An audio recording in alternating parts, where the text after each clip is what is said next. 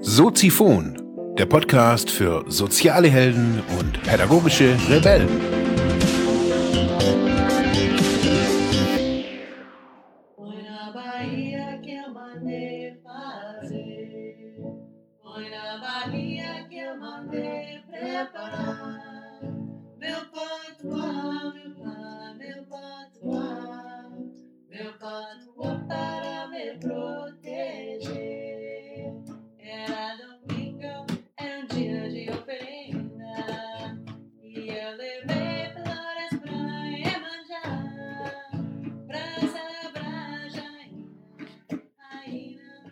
Einen schönen Sonntag, Vormittag, Nachmittag oder Abend wünsche ich euch. Hier im Hintergrund hört ihr Capoeira-Musik, erste Sahne gesungen und musikalisch untermalt, muss ich echt sagen. Heute geht's bei Soziphon Nummer 26, natürlich, wie ihr hört, um das Thema Capoeira. Ich wünsche euch heute einen mystischen, musikalischen und einen geilen Beitrag voller Aché. Und heute geht's um Capoeira.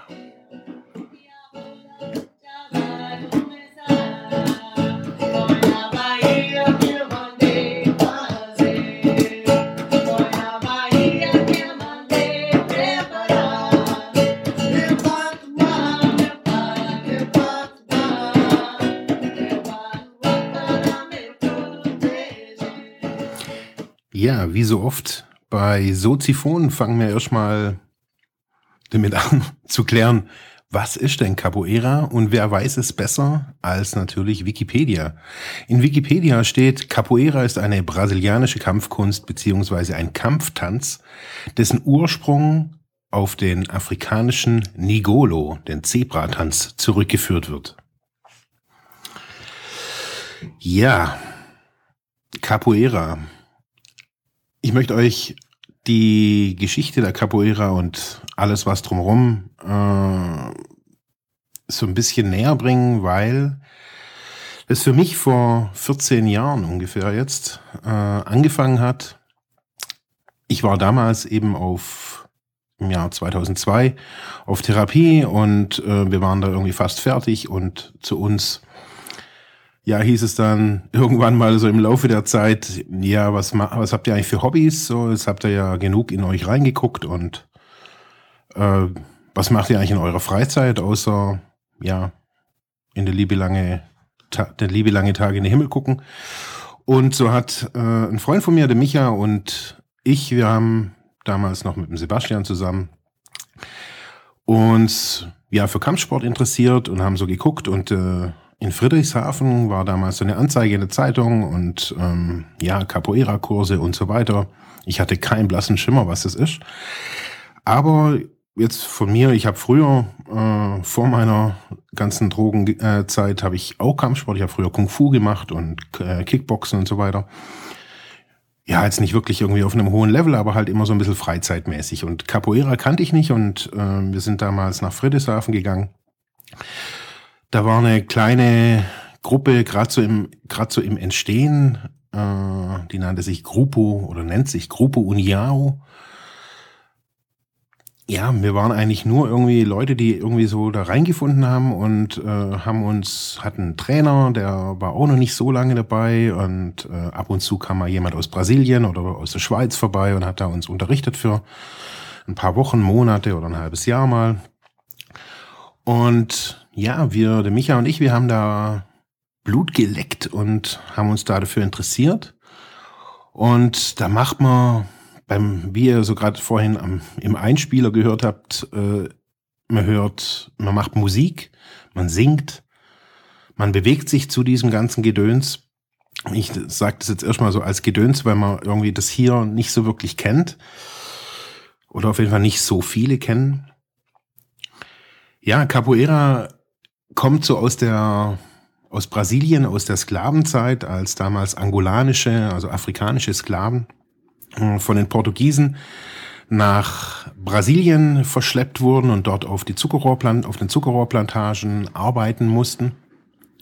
Ja, es ging, die, so die Geschichte der Capoeira ist, ja, ich sage jetzt mal sagenumwogen. Es gibt einfach nicht wirklich äh, gute Dokumente. Es wird viel erzählt und von alten Meistern und so weiter. Und ja, es sind viele Aufzeichnungen sind einfach verloren gegangen, verbrannt, vernichtet worden aufgrund eben dieser ganzen Sklavengeschichte äh, in Brasilien. Auf jeden Fall kann man sagen, dass die Afrikaner ihre Kultur mit äh, nach mit nach Brasilien gebracht haben. Sie durften dort aber ihre Religion nicht ausüben. Sie waren ja eben Sklaven und haben da immer wieder versucht, in diesen ganzen Sklavenstädten, in denen die da gewohnt haben, in den Quilombos nannt man das. Äh, das war mitten im, quasi im Busch, waren das halt ja, wirkliche Städte mit, auch mit Anführern. Also das war eine riesen, das kann man sich gar nicht mehr wirklich heute vorstellen. Das waren Riesenplantagen mit, ja, mit eigenen Gesetzen innerhalb der Sklavenhierarchie und so weiter und so fort. Und da hat man eben auch immer Musik gemacht. Es gab dann äh, Tänze, Rituelle, äh, Gesänge. Ähm, von der Religion her ist es so die Richtung des Candomblés. Also ich werde hier unten in den Show Notes alles verlinken. Da könnt ihr dann einfach mal ein bisschen nachlesen, wenn ihr da, da Interesse habt. Ja, auf jeden Fall haben die sich halt versucht auch zu wehren und haben äh, aufgrund der, der Tänze, die durften, also dieser Bewegung, das durften sie machen und auch so ein bisschen Musik, ähm, oftmals vielleicht auch zur Belustigung der ihrer Kolonialherren eben, der weißen Herren. Und so haben die Techniken entwickelt, die zu der Musik äh, passen. In der Musik haben sie wiederum, haben sie die Abneigung zu ihren Herren besungen. Und ja, diese Bewegung, die, die Bewegungsmuster jetzt eher nicht so wie im, bei den asiatischen Kampfsportarten, dass da dann den Kranich oder sonst irgendwas gibt und es dann halt jetzt irgendwie in Brasilien den Kakadu oder was weiß ich was gäbe. Nee. Die Bewegungen sind meistens eben aus rituellen Bewegungen entstanden, ähm, vom Tanzen her. Daher wahrscheinlich auch dieser, dieser Begriff des Kampftanzes. Aus diesen Bewegungen haben sich eben Schläge entwickelt, Ausweichbewegungen entwickelt, äh, verschiedene Moves, sage ich jetzt einfach mal. Da dazu wird traditionell immer Musik gemacht mit einem Berimbau. Das ist ein Musikinstrument mit einem Stock, also, also ein Stock und eine, eine Seite, meistens aus einem Autoreifendraht eine Kalabasse als Klangkörper und da wird dann mit einem Stein wird gegen die Seite gedrückt und mit einem Stöckchen wird gegen die Seite geschlagen. Das ist dieser wow wow wow Effekt, den man da so hört. Dazu werden äh, auch die traditionellen Lieder gesungen, aber auch, so wie ihr gerade eben gehört habt, ähm, auch manchmal auch mit Gitarre, wenn man, also das war jetzt ein Lied, eigentlich mein Lieblingslied, das Leute einfach als gesungen haben äh, mit Gitarre und Trommel dazu. Aber was hat das alles jetzt irgendwie auch mit mir zu tun? Eben, ich habe angefangen Capoeira zu machen, habe diese Bewegungen gelernt, habe äh, gelernt irgendwie die Musik irgendwie zu mehr schlecht als recht irgendwie zu lernen. Und das alles war für mich ja irgendwie im, in meiner Endphase des, äh, der Therapie. Und irgendwie habe ich beim Capoeira, das ist eines der, der Dinge in meinem Leben, die am meisten Kontinuität haben. Äh, das finde ich echt verrückt. Also Capoeira geht eigentlich mittlerweile schon länger wie meine damalige Drogenabhängigkeit. Das finde ich eigentlich ganz klasse. Ja, auf jeden Fall äh, lernt man beim Capoeira sich zu bewegen, seinen Körper neu, ja, ja, wirklich neu zu bewegen, Körperteile teilweise auch zu spüren am Anfang, die man irgendwie gedacht hat, die hat man gar nicht. Man lernt Räder zu schlagen, das nennt sich das AU oder verschiedene Schläge und Tritte eben zu machen, Ausweichbewegungen, das alles immer zu diesem Rhythmus der Musik. Und dazu gibt es ja also immer so ein so ein gewisser Spirit soll da soll da auch herrschen. Man nennt das beim Capoeira Aché.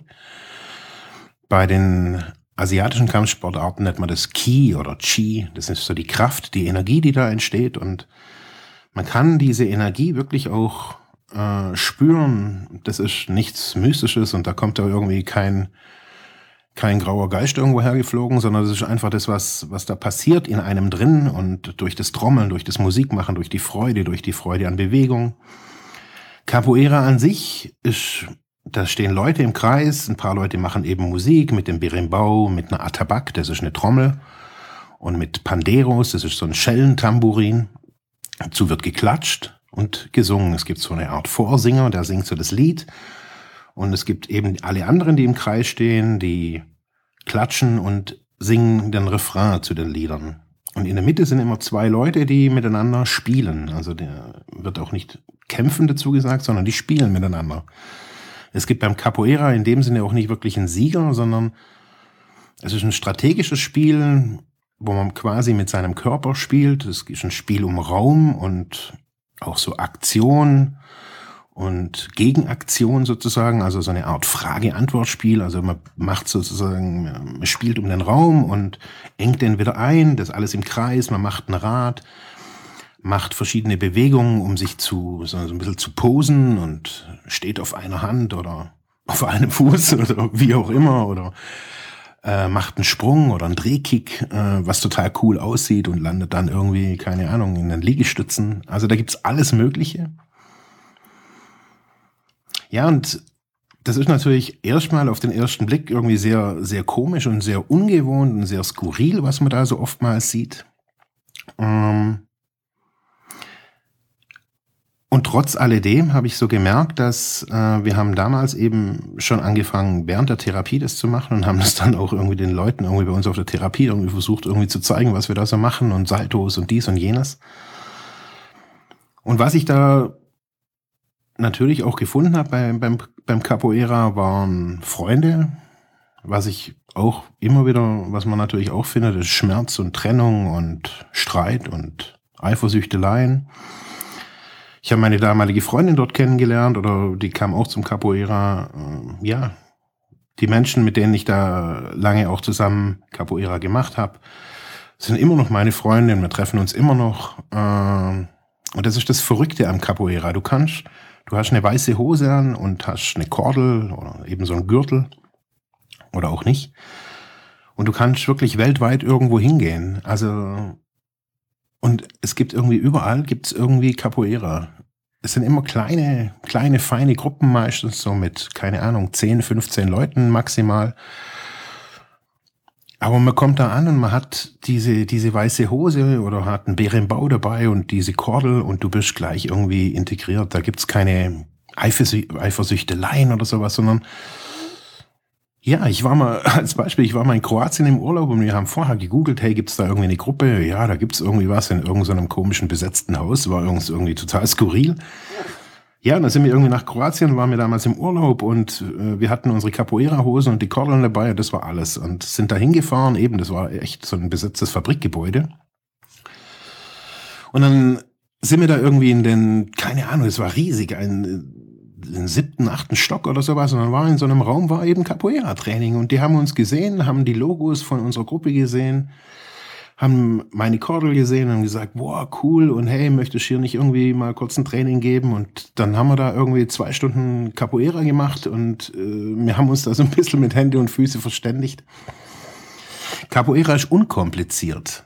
Wenn man es, ja, wenn man es wirklich mit, mit Leib und Seele irgendwie in sich aufsaugen kann, es geht es ist oftmals äh, ist es so, dass wie beim Yoga, da lernt man hier heutzutage in, in den westlichen Ländern lernt man als erstes die Bewegung und dann erst spä später so den spirituellen Hintergrund. Beim Capoeira ist es meines Erachtens sehr gleich, sehr ähnlich. Äh, da hört man erst später was von Begriffen wie dem Candomblé, eben dieser Religion, die da auch jahrelang irgendwie so ein bisschen dahinter stand die Symbole, die in, immer wieder auch irgendwo überall auftauchen. Man hört was von Malicia, also der Seele des Capoeiras. Man hört was von Aché oder weiß auch erstmal gar nicht, was da ist. Und das ist auch gar nicht wichtig. Das merke ich. Ich habe jetzt seit, boah, seit etlichen Jahren hier in, in Ravensburg und Weingarten, jetzt aktuell in Weingarten, eine, eine Capoeira-Gruppe. Da sind wir auch so 10, 15 Leute, manchmal sind wir auch bloß drei. Und was ich den Leuten da immer versuche irgendwie mitzugeben, ist, dass es Spaß macht, dass es total viel Spaß macht. Man kann Capoeira mit sehr viel Disziplin auch machen. Man kann das auch bei mir sehen, okay, wenn jemand 14 Jahre das macht, ist da auch Disziplin dahinter. Das ist bestimmt auch. Aber so das Training, da ist bei mir eher so, ja, das ist so eher so das Sozialarbeitertraining. Bei mir muss man schon eher sagen, so, ja, ja erstmal ohne viel Druck und mit viel Spaß und mit blöden Sprüchen zwischendrin auch mal und ja, und jetzt neulich habe ich mit einer Schülerin irgendwie gewettet, dass sie nicht irgendwie sich, weil sie sich ständig in den Haaren rumfummelt, irgendwie, wenn wir Bewegungen machen und dann gesagt, hey, ich probier's mal irgendwie ohne in der Haare rumfummeln und da Zöpfe flechten die ganze Zeit und haben wir gewettet und da hat sie das jetzt zwei Trainings durchgestanden und ich habe gesagt, ich grill dann für die Gruppe. Das heißt, Capoeira ist Gemeinschaft, ist Verbindung, ist persönliche Beziehung, ist Ausdruck über die Musik, ist ja Lebensfreude. Lebensfreude hauptsächlich ist Capoeira und das finde ich irgendwie, ja, für mich so das, das Wichtigste. Ich habe da auch sehr viel, ja, sehr viel Komisches auch erlebt, sehr viel, ja, ja, sehr viel Streit auch, sehr viel Rivalität, besonders auch unter den Brasilianern, die hier in Europa sind. Da ist wirklich auch so eine, ah ja, so, manchmal so ein, so, ein, so ein ganz komischer Streit, den man irgendwie gar nicht so wirklich als, als Deutscher versteht, habe ich so das Gefühl. Naja, was für mich irgendwie wichtig war im Laufe dieser 14 Jahre, äh, ich habe Brasilien kennengelernt, ich habe da mal äh, sechs Monate gelebt. Äh, man, das sage ich auch ganz offen und ehrlich, nach einem ultra krassen Rückfall hat mich mein Capoeira-Meister, glaube ich, ein paar Mal richtig geschüttelt und hat gesagt, hey, geh da mal nach Brasilien, helf meiner Schwester an, äh, in der Capoeira-Schule. Du kannst da wohnen und komm dann mal wieder irgendwie mit deinem Leben klar. Und so bin ich damals mit 400 Euro in der Tasche für sechs Monate nach Brasilien gegangen. Mehr hatte ich nicht. Ein Traveler-Check für über 100 Dollar noch von meiner Schwester und ab und zu mal ein paar, ein paar Euro eben von meiner Mutter. Und äh, so bin ich da unten irgendwie mehr schlecht als recht durch Brasilien ge, äh, getingelt alleine, ohne die Sprache zu kennen und äh, in, einem fremden, in einer fremden Kultur. Äh, das war für mich, ja, die eindrücklichste Erfahrung, da Capoeira auch mal wieder von der anderen Seite zu sehen, wie, wie Kinder damit aufwachsen, wie Jugendliche damit aufwachsen, wie Alte damit umgehen, wie traditionell und verflochten das besonders in Salvador und, und in Bahia an sich ist wie die abends äh, auf der Straße Capoeira spielen. Ich hatte damals die Möglichkeit, zu einer ja nicht öffentlichen Candomblé-Veranstaltung zu gehen. Da ist man als Weißer auch nicht so gerne gesehen und ähm, überhaupt ist es, glaube ich, keine Ahnung, nicht wirklich erlaubt. Auch da, also diese Veranstaltung hat ein bisschen was von Voodoo. Äh, da sind wir auch zu dritt damals, drei Europäer, äh, mitten in die Pampa im Busch. Ich wusste gar nicht mehr, wo, wo wir da hin sind. Und die anderen zwei, die waren total betrunken. Und ich stand dann irgendwie alleine in dieser Candomblé-Zeremonie. Das alles ist für mich Capoeira und das alles ist für mich Lebenserfahrung und äh, das, ja, deshalb möchte ich euch das auch irgendwie näher bringen und sagen, hey, Capoeira, das ist was anderes, das ist was, da kommt man einfach mal raus aus, dem, aus diesem ganzen hochgetakteten europäisch-deutschen Arbeitsalltag. Da kann man die Welt ein bisschen vergessen. Da kann man einfach Lieder singen, wo sich, ja, wo kein Mensch kennt und ähm, kein Mensch weiß, was das denn, was das überhaupt ist. Da kann man, ja, wieder irgendwie, ich finde irgendwie so das Leben genießen so und, also ich genieße das Leben dadurch.